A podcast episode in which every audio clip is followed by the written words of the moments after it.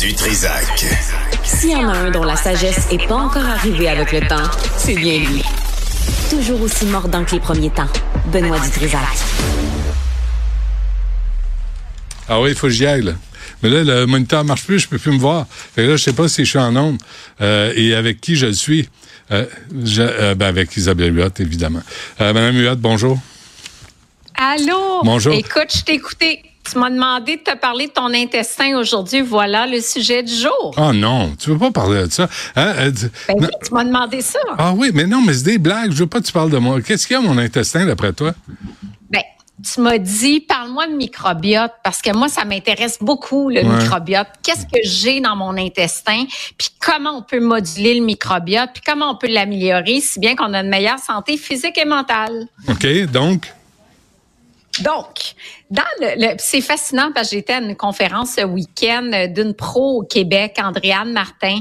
Euh, c'est une, euh, une professionnelle de la nutrition et puis elle s'est penchée vraiment sur la science du microbiote.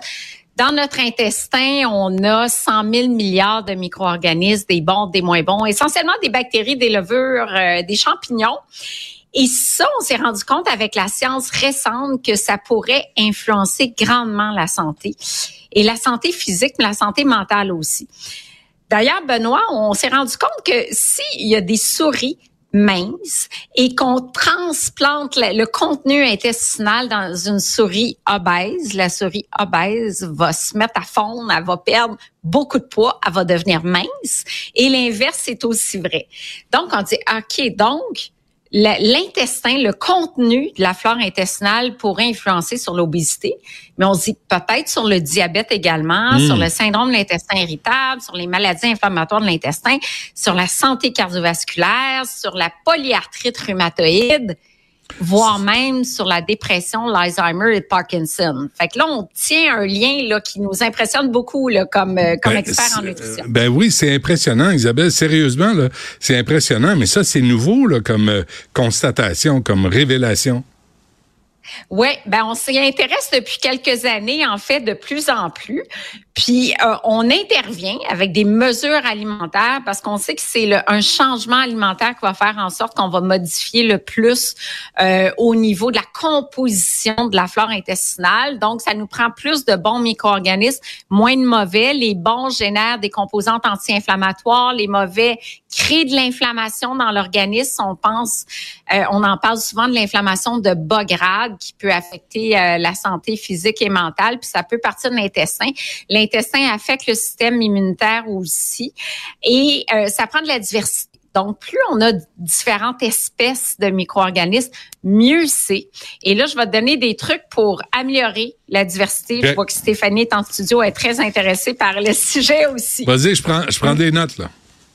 Prends des notes. Oui. Numéro un, le Un. plus de fibres possible parce que les micro-organismes adorent, c'est la nourriture des, des bons micro-organismes dans notre intestin, dont les bifidobactéries. Ça prend des fibres. Le problème au Québec, on consomme à peu près 15 grammes de fibres par jour. faudrait en consommer entre 25 et 50. Quand je dis fibres, je dis Ouais. grains entiers, légumineuses, Ah, noix et graines. Des- OK, des noix, des graines, c'est correct, mais légumineuses, là, ça fait péter. Ça donne mal au ventre. On aille ça. C'est- c'est pas le fun, ça. Ben, il faut que tu commences lentement, Benoît. Tu t'habitues, tu sais, puis là, on va travailler ta flore au fil de la saison. Fait que là, tu vas avoir des probiotiques, des prébiotiques, puis tu vas tout euh, bien digérer comme un charme, là. Ouais. Est-ce que, des, euh, OK. est-ce que le, le tofu, ça rentre là-dedans? Ah oui, le tofu, c'est à partir de soya. C'est très bon. Moi, j'adore le tofu. Tu as la fève edamame aussi. Tu as les petites lentilles rouges Bon. euh, qui sont plus digestes. Ça, c'est bon, ça. moins. Les, les lentilles Ah. rouges, là, quand ils font des espèces de simili pâtés à viande avec des lentilles rouges, c'est vraiment très bon, ça. Mais, mais, les, pois, les pois chiches, là, c'est pas mangeable. C'est dégueulasse. Hein? OK, mais en humus, mettons. Ah oui, ça c'est correct. S'il est écrasé puis ça paraît pas, ça peut, ça peut passer. OK, fait que pois Bon, chiches en humus. je- Parfait. Ça, c'est vendu. C'est bon. garde petit à petit. Quand- Conseil numéro deux, les probiotiques.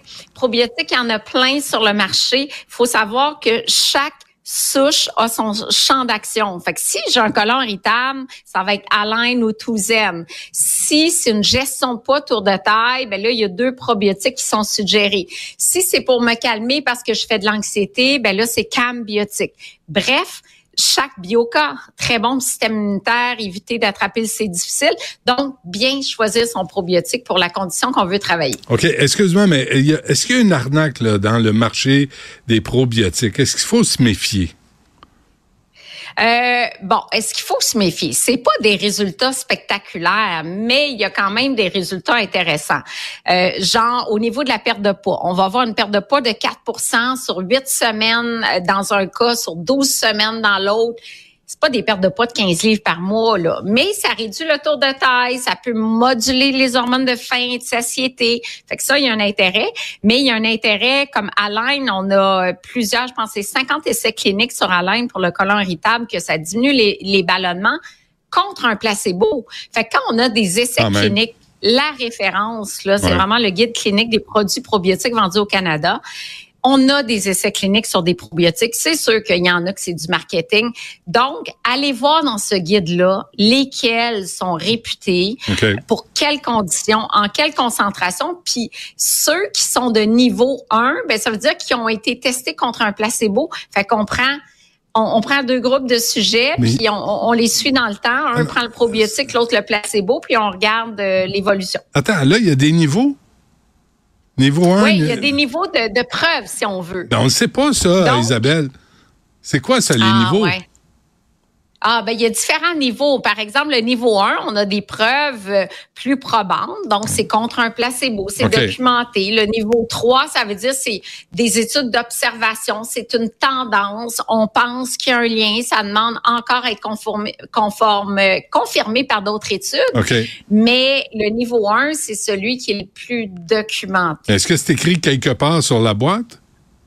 Oui, c'est écrit dans le guide des probiotiques vendus au Canada. Ah, niveau 1, 2, 3. C'est vraiment écrit Alain, c'est un niveau 1. Il y en a d'autres, c'est des niveaux 2. Vous autres, là, déjà des niveaux 2.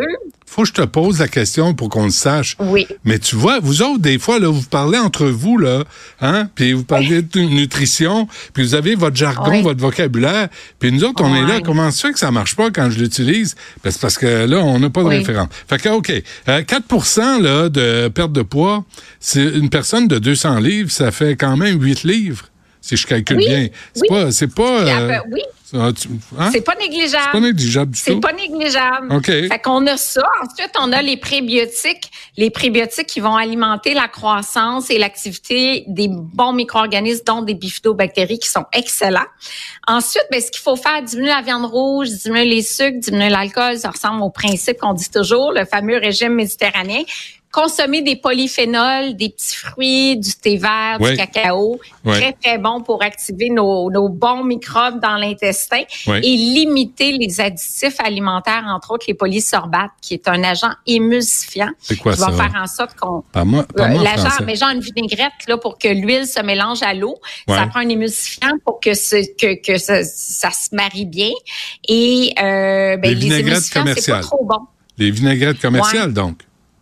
Oui, commercial. Bon. Oui. Faut que je fasse tout, hein? Ça, c'est. Je me couche le soir, je suis fatigué. Pourquoi? Parce que je, suis obligé de tout faire, ça ramouille.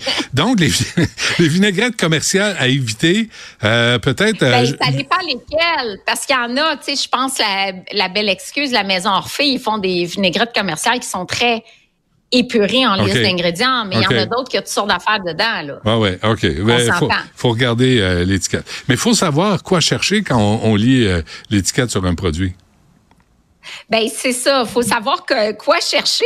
Puis pour le microbiote, il y en a que ça intéresse parce que la science évolue. Maintenant, il y a des tests euh, qui permettent d'évaluer la composition de son microbiote. Il y a un nouveau test Jona notamment, là, on fait, c'est comme une culture de sel, puis là, on analyse tout ça, puis là, on va dire, ben, voici euh, le nombre d'espèces que tu as, voici le nombre de bifidobactéries, ah, t'as pas de lactobacillus telle sorte, voici ce que tu peux faire pour améliorer ton intestin parce que chacun a une population microbienne qui est différente hmm. les uns des autres selon la génétique, euh, la façon de manger, bien sûr, si on était allaité ou non, notre contact avec l'environnement, la nature, puis tout ça, ça influence notre, euh, notre santé euh, intestinale. OK. C'est tout? Ben écoute, moi je peux continuer des polyphénols. Ah, oubliez les, les succès d'année de sucre aussi, entre autres le sucralose qui pourrait affecter de façon défavorable le microbiote. Puis j'ai envie de dire, ben soyez à l'écoute de vos symptômes, euh, ballonnement, euh, euh, des fois c'est de la fatigue, l'inflammation c'est dur à évaluer rapidement comme ça parce que l'inflammation de bas grade c'est pas comme l'inflammation, l'arthrite rhumatoïde ou la colite ulcéreuse ou la maladie inflammatoire de l'intestin, mais c'est quand même une inflammation qui est reliée notamment à la dépression, à certains parce que l'intestin c'est le deuxième cerveau, hein, communique euh, toujours par le nerf vague. Donc, c'est une communication bidirectionnelle dans le sens où si j'ai un événement stressant, j'ai des problèmes intestinaux souvent. Ça peut être une diarrhée, des ballonnements. Et si j'ai, à l'inverse aussi, si j'ai une dysbiose, donc si dans mon intestin, il est pas équilibré, ça donne de la dépression, de l'anxiété, ça remonte en haut. Fait que c'est vraiment communiquer dans les deux sens. OK. Bon, ben on va prendre soin de nos intestins, de notre intestin, le long, le petit, le gros, le flat. Puis euh, j'espère que ça va aller mieux. Merci Isabelle pour euh, cette session pour soigner mes, mon intestin. Merci, à la prochaine. Merci. Bye.